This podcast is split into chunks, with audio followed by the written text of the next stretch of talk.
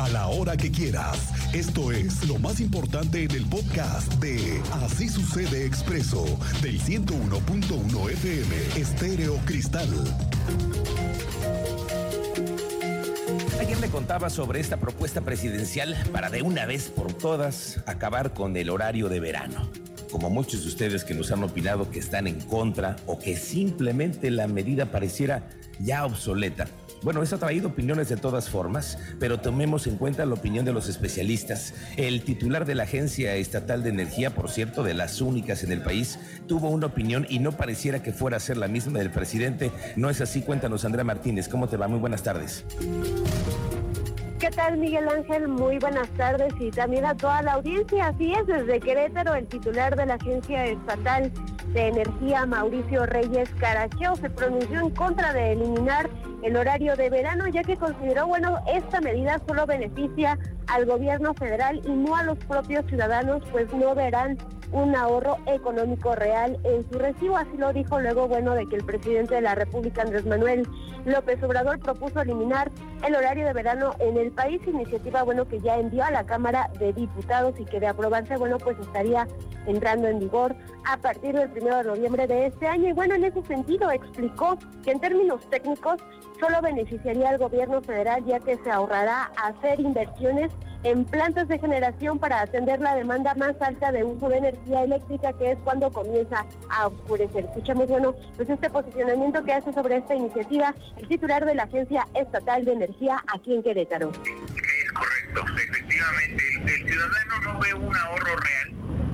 aunque es, imperceptible, de acuerdo a las estadísticas, está hablando de un 1% de acuerdo a su facturación pero pero al gobierno federal sí le favorece porque primero pues no tiene que echar a andar plantas ineficientes que le cuestan mucho dinero y pues realmente no se obtiene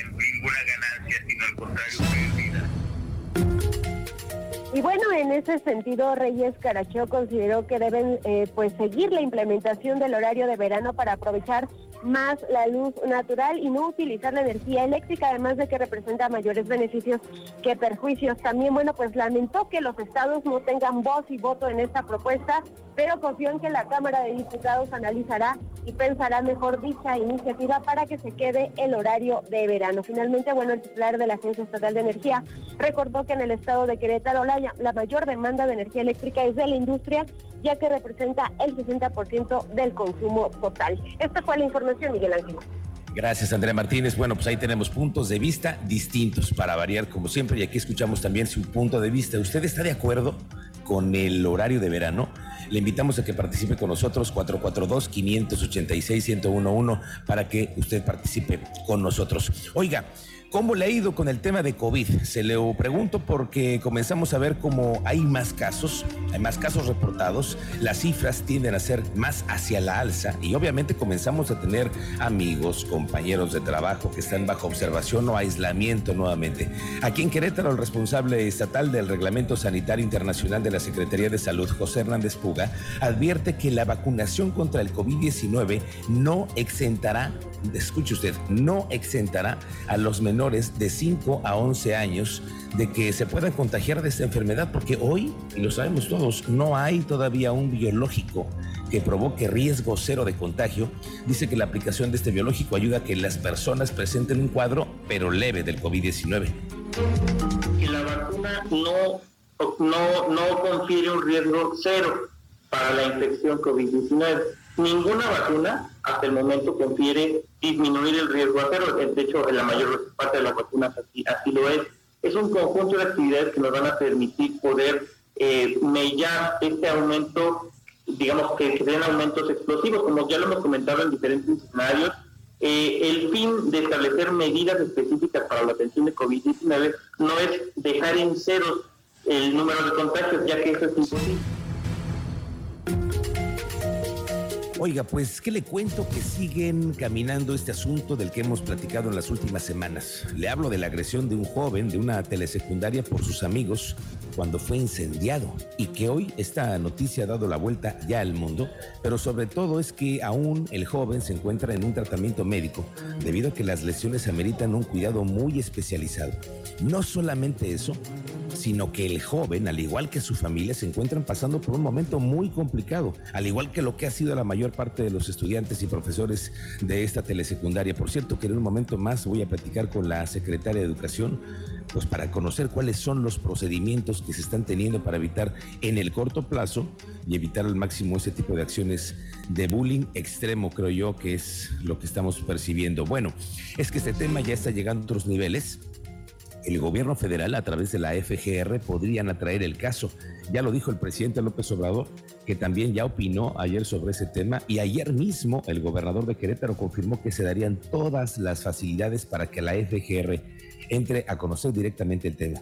La Secretaría de Educación reportó que han atendido a la víctima y a su familia, que van a sancionar a quien se deba sancionar que corregirán lo que se tenga que corregir y que van a tomar las medidas que se requieran para prevenir casos similares. En conjunto con seis dependencias estatales se han concretado diversos apoyos en beneficio de la víctima y sus seres queridos que contemplan, uno, la atención médica que se le brinda en el Hospital de Especialidades del Niño y la Mujer y que además la Secretaría de Salud se lo está dando gratuitamente. Se dará apoyo y seguimiento al proceso de recuperación y rehabilitación sin costo alguno y también se ingresará a la familia a un programa alimentario por parte del DIF para que reciban una despensa mensualmente. Más tarde abordaremos este caso con mayor profundidad.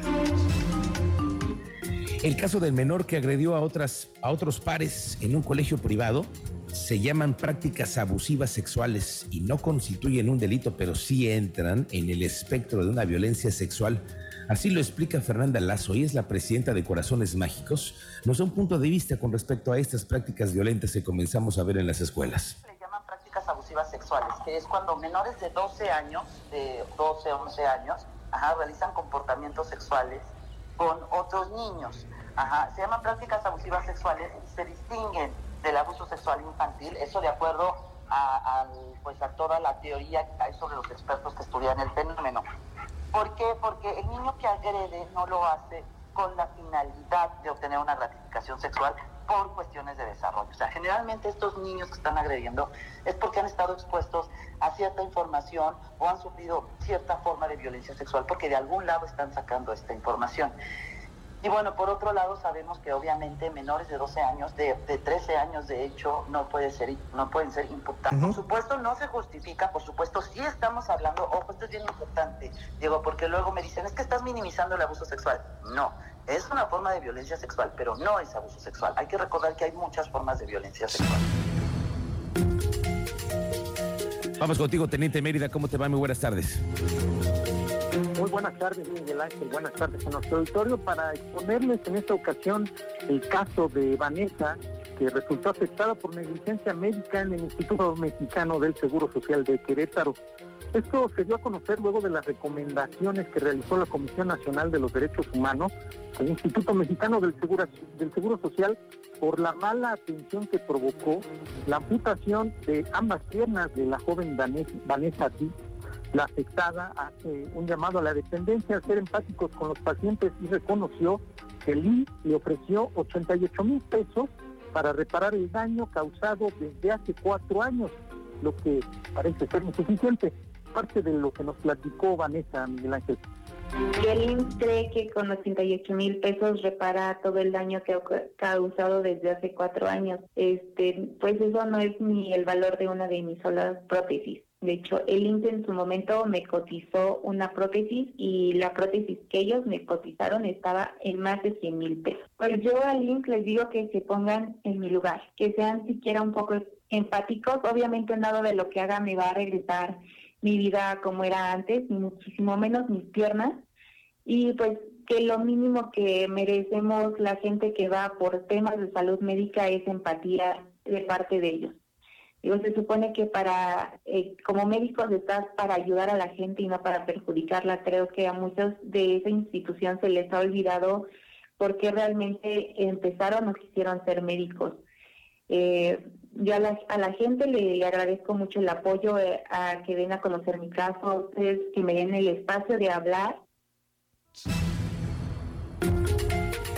Así las cosas, Miguel Ángel, te doy detalles más adelante. Y en relación a la queja ante la Defensoría de Derechos Humanos del Estado de Querétaro en contra de la Policía Municipal del Marqués por la agresión a compañeros cuando cubrían una nota en la estatal 540 ya fue presentada. Estaremos al pendiente del desenlace, Miguel Ángel. Ah, correcto, teniente, estamos pendientes y lo platicaremos más adelante. Bueno, a mediados de este mes de julio, el municipio de Querétaro llevará a cabo la campaña de desarme y despistolización en conjunto con la Secretaría de la Defensa Nacional en el Parque Bicentenario. Se cambiarán armas por electrodomésticos y juguetes bélicos por material deportivo. Lo confirmó el secretario de Seguridad Pública Municipal, Juan Luis Ferrusca. Además, eh, Secretaría de la Defensa Nacional eh, invitó porque van a iniciar con esta campaña ya, o sea, ya está en puerta esta campaña de despistolización y bueno, eh, este es un llamado también de conciencia a todas las familias, no solo de esta delegación, sino del municipio de Querétaro para que nos ayuden participando para poder colaborar y entregar, depositar el armamento. Eh, que recuerden que eh, de acuerdo a las disposiciones de este programa de la Secretaría de la Defensa Nacional no hay una investigación, es decir, llegan, depositan su arma, la canjean por algún bien o eh, numerario que disponga la autoridad. Regresemos y retomemos el tema de nuestros compañeros periodistas que fueron agredidos esta semana por los habitantes de la comunidad del Marqués y que no hicieron nada los oficiales de la Secretaría de Seguridad Pública del Marqués cuando vieron en su cara cómo estaban siendo golpeados nuestros compañeros. Una omisión completa de las autoridades. ¿Y qué ha hecho esto? Ha detonado que reaccionara ya el alcalde Enrique Vega, el alcalde del Marqués, se pusiera en contra de esta pésima actitud se hiciera una revisión de lo sucedido y Derechos Humanos ya intervino también. Ya hay una queja ante la Defensoría de los Derechos Humanos del Estado de Querétaro en contra de la Policía Municipal del Marqués. Así lo apuntó Javier Rascado, presidente de la institución, esto después de que compañeros periodistas fueran agredidos. Se acercaron dos de los compañeros periodistas que fueron, que fueron agredidos, estuvieron aquí en la, en la Defensoría. Nosotros les dimos el asesoramiento y les ofrecimos el acompañamiento por estos lamentables hechos. Y efectivamente ellos iniciaron una, una queja por los hechos acontecidos y estamos ahora pues eh, justamente iniciándola, apenas fue el día de ayer, y vamos a solicitar los informes correspondientes a las autoridades involucradas. A la policía del Marqués por la omisión ante las agresiones que se dan y la falta de respuesta de las autoridades. Quien también se expresó al respecto fue la diputada del PAN, presidenta de la Comisión de Igualdad de Género y Derechos Humanos, y reprobó la agresión física y verbal de la que fueron víctimas periodistas queretanos al cubrir este accidente de tránsito en el municipio del Marqués. Incluso condenó que la inacción de la policía municipal vulnera los derechos humanos de los periodistas. Definitivamente la violencia no, no, no se puede aceptar en ninguna de sus formas y lo que se vio el día de ayer es que pues falta mucho por hacer, eh, tanto para con las autoridades como para con los ciudadanos. Eh, el mandato constitucional que tenemos todos los servidores públicos, todos los funcionarios de proteger, respetar y garantizar los derechos humanos, ayer se vio vulnerado porque eh, pues la autoridad fue en este caso en, en poder intervenir en, en evitar la agresión independientemente de que fuera en ejercicio del periodismo, ¿no? Entonces, esta parte es bien, bien importante que la podamos visualizar y que eh, se pueda trabajar en la parte preventiva. Y mira, Cristian, muchas veces no estamos de acuerdo con lo que dicen los diputados. Esa es la verdad.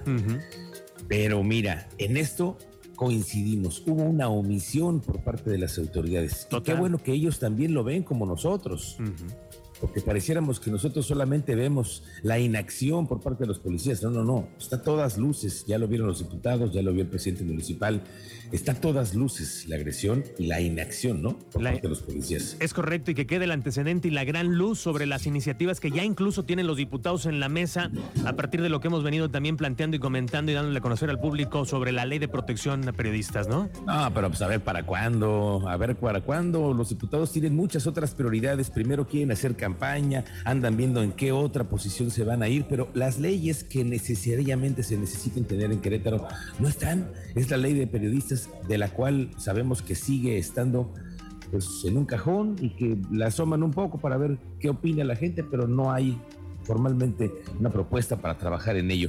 Déjeme decirle que sobre este asunto, la empresa de transportes Yaco, que es la responsable, se pronunció luego de los señalamientos de redes sociales tras el accidente vehicular en donde fallecieron uno de sus colaboradores. Allí del Marqués lamentaron lo sucedido y aseguraron que estaban pendientes de las personas involucradas.